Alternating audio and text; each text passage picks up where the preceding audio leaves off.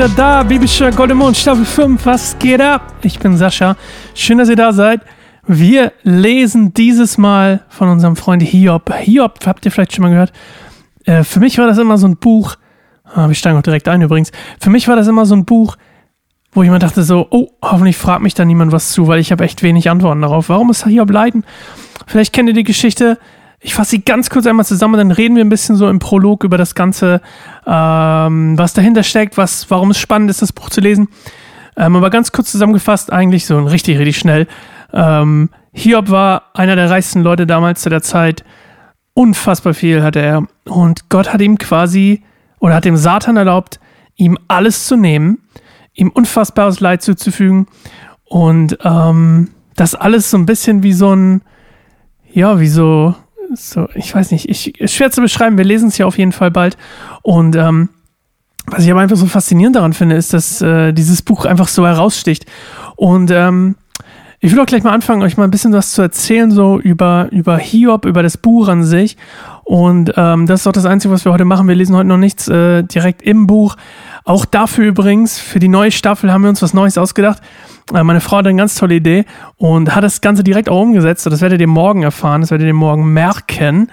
Und ähm, auf jeden Fall Hiob, das Buch Hiob ist eins der, ist quasi der dritte Teil. Also es gibt drei Bücher der Weisheitsliteratur, so sagt, nennt man das. Das erste ist Sprüche, das zweite ist Prediger und dann eben Hiob. Und man könnte das so ungefähr so zusammenfassen. Ähm, Sprüche sagt dir eigentlich nur, Gott ist total weise, Gott ist total gerecht und alles ist nice. So. Prediger hingegen kommt dann und sagt dann irgendwie so, übrigens, ähm, nicht alles, was der Mensch, was dem Menschen widerfährt, ist gerecht. Ähm, und ein Mensch bekommt nicht immer das, was er verdient. Und dementsprechend ist dann so die Frage, die da so mitschwingt im Prediger, ist Gott denn wirklich gerecht?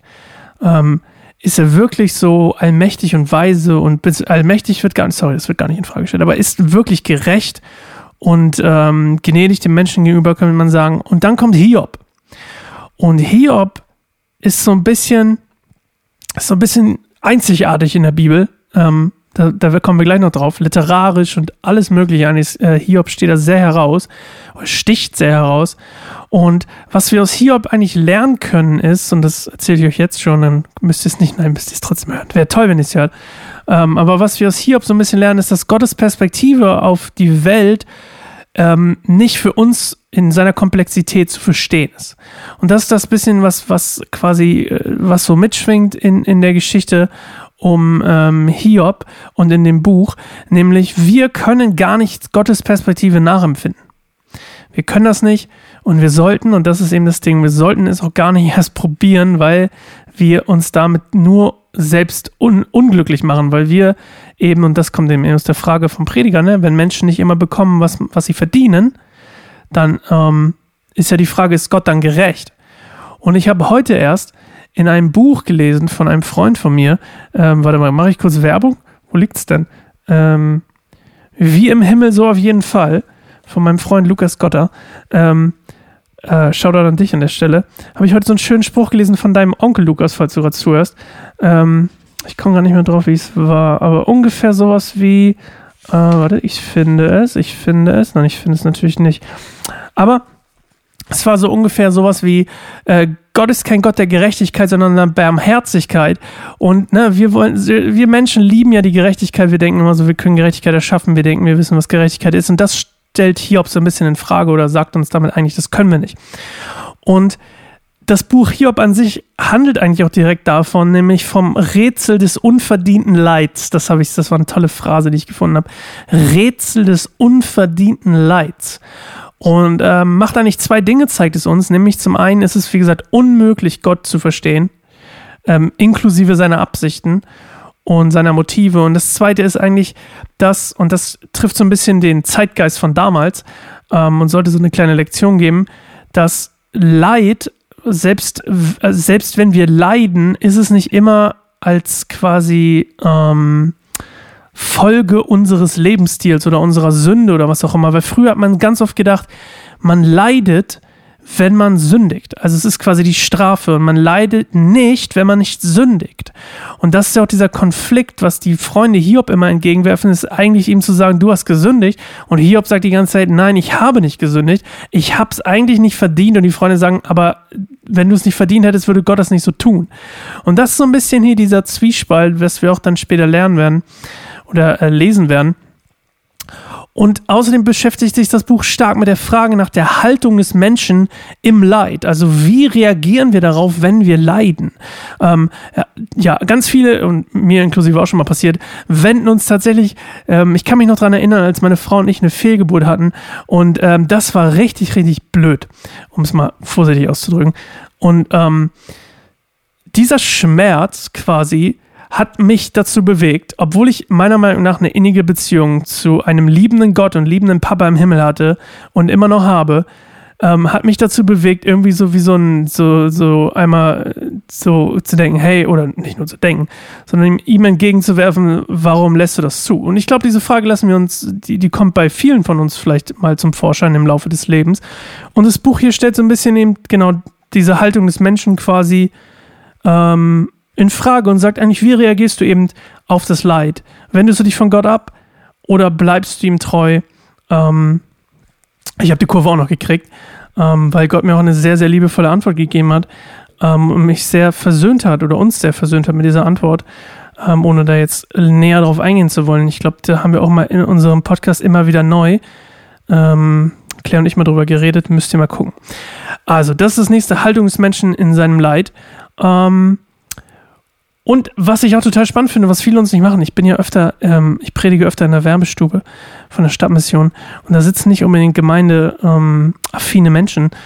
Und ganz oft merke ich, dass sie ein ganz, ganz, ganz striktes Bild davon haben, wie man zum Beispiel zu Gott kommen kann, ne? wie, wie man betet, darf man überhaupt, was darf man überhaupt beten, diese ganzen Sachen. Und wenn ich denen dann sage, ihr könnt genauso wie ihr seid zu Gott kommen, ähm, dann ist das für die erstmal ein kleiner Schock. Und das ist auch so diese Sache, ähm, das, was das Buch uns auch noch lehrt, ist, dass Hiob uns zeigt, wir dürfen Gott nach dem Warum fragen. Wir dürfen auch klagen. Wir dürfen auch sauer sein. Wir dürfen es, wir dürfen unser Unverständnis, unsere Wut äußern. Aber, und das ist eben auch das Ding, was Hiob hier merkt, wir haben keine, mh, mm, keinen Anspruch auf eine Antwort. Und wir haben auch nicht, das ist das, was Hiob hier lernt, und wir haben aber auch keinen Anspruch auf eine Antwort, die uns gefällt weil eben Gottes Perspektive so viel größer ist. Und ähm, das ist so ein bisschen, wie gesagt, das so, worum sich das Buch dreht. Und ähm, was ich auch total spannend fand, literarisch gesehen, also jetzt mal richtig so Deep Dive, literarisch gesehen ist das Buch halt hier, das Buch hier komplett einzigartig in der Bibel. Nämlich der Aufbau von, ähm, jetzt wird es richtig nerdig, von Prosa am Anfang, dann Poesie quasi in der Mitte und wieder Prosa am Ende, war total häufig im alten Orient, also es fand man richtig häufig im alten Orient, also in Mesopotamien und Ägypten, im alten Ägypten. Und ähm, in der Bibel kommt das aber überhaupt nicht vor. Und das werden wir auch, wenn wir das zusammen lesen, merken, wie das geschrieben ist. Es ist einfach, es ist wirklich fantastisch. Es ist ein ganz, ganz tolles Buch. Selbst wenn man nicht gläubig ist, ist einfach, und man mag einfach irgendwie so literarische Werke, das ist einfach faszinierend. Und ganz viele Leute, ganz viele große, große Leute in der Geschichte äh, und in der Menschheitsgeschichte haben dieses Buch als eines der größten literarischen Werke ever äh, bezeichnet. Und ich hätte mir aufschreiben sollen, wer, aber wen juckt's. So, auf jeden Fall, das nächste Ding ist, dieses ganze Buch ähnelt einem Gerichtsprozess. Also ganz viele hebräische Wörter, die hier drin vorkommen, sind tatsächlich auch irgendwie aus dem Bereich des Rechts. Also Hiob, seine Freunde und Gott verwenden quasi einfach immer wieder Begriffe aus dem aus, aus einem Rechtsstreit, also aus einem aus einer Klage oder einem Weisheitsstreit oder was auch immer und werden dabei auch richtig aggressiv, also Gott nicht, aber die Freunde werden auch tatsächlich fast polemisch so ähm, und greifen und greifen quasi Hiob an und werfen ihm Dinge vor, die er nicht gemacht hat und äh, übelst spannend und ähm, was auch noch schön ist, ist der Wortschatz das kann ich jetzt natürlich nicht nachvollziehen, das ist was, was ich mir aufgeschrieben habe und ähm, vorher recherchiert habe, ist, ähm, dass Hiob einen der größten Wortschätze überhaupt an Texten in der Bibel hat. Zum Beispiel, es gibt in dem ganzen Text kommen fünf verschiedene Wörter für das Wort Löwe vor und noch ganz viele andere Sache, äh, Sachen. Und so viele Wörter gibt es hier im Alten Testament eigentlich nur, nur bei Hiob. Also es ist wirklich literarisch einzigartig. Und ähm, es ist leider nicht bekannt, wer das Buch geschrieben hat.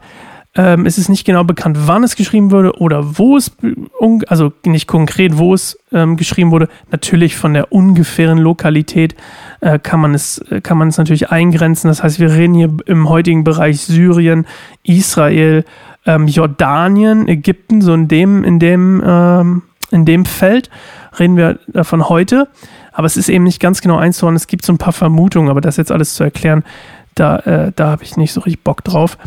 Und ähm, es ist auch nicht ganz bekannt. Es gibt eine Vermutung, wann das Ganze quasi passiert ist oder wann sich die Ereignisse abgespielt haben.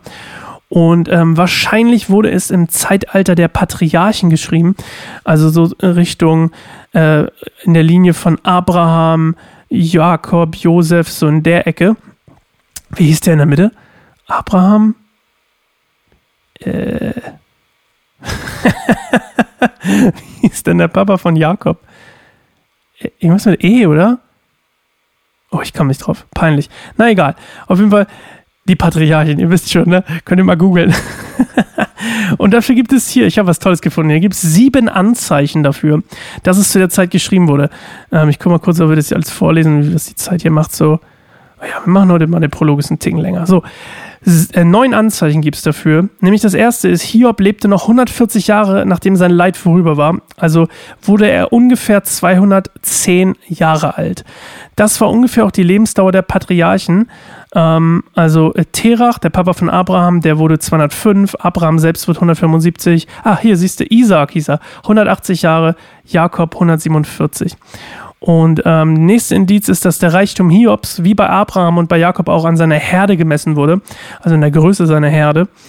Ähm, nächstes Ding ist, dass die Sabäer und Chaldäer, die ähm, hier Hiob übrigens auch das ganze Leid im Namen des Satans zufügen, ähm, waren zu Abrahams Zeiten noch Nomaden, also zogen umher und, und überfielen auch ähm, andere Leute oder reiche Leute. Später waren sie nicht mehr Nomaden, sondern lebten einfach an einem Ort. Das heißt, dieses Rumge... Ne, das ist eigentlich unwahrscheinlich. Ähm, das nächste Ding kann ich nicht aussprechen. Das ist ein hebräisches Wort, Kesita oder so. Klingt ja spanisch. Ähm, wird mit Goldstück übersetzt und ähm, kommt nur bei Jakob nochmal vor, also auch äh, quasi zur Zeit der Patriarchen. Ähm, die Töchter Hiobs ähm, waren quasi Miterben des Besitzes zusammen mit den Brüdern und das war, nachdem es das mosaische Gesetz gab, ähm, eben nicht mehr möglich. Da waren es quasi die Töchter, Töchter, nur noch Erben, wenn die Brüder alle tot waren. Das heißt, es muss quasi davor geschehen sein. Ähm, literarisch gesehen, hatte ich glaube ich schon erzählt, ne, da war das, ist das Buch sehr ähnlich wie andere Werke zur Zeit der Patriarchen in Ägypten und Mesopotamien.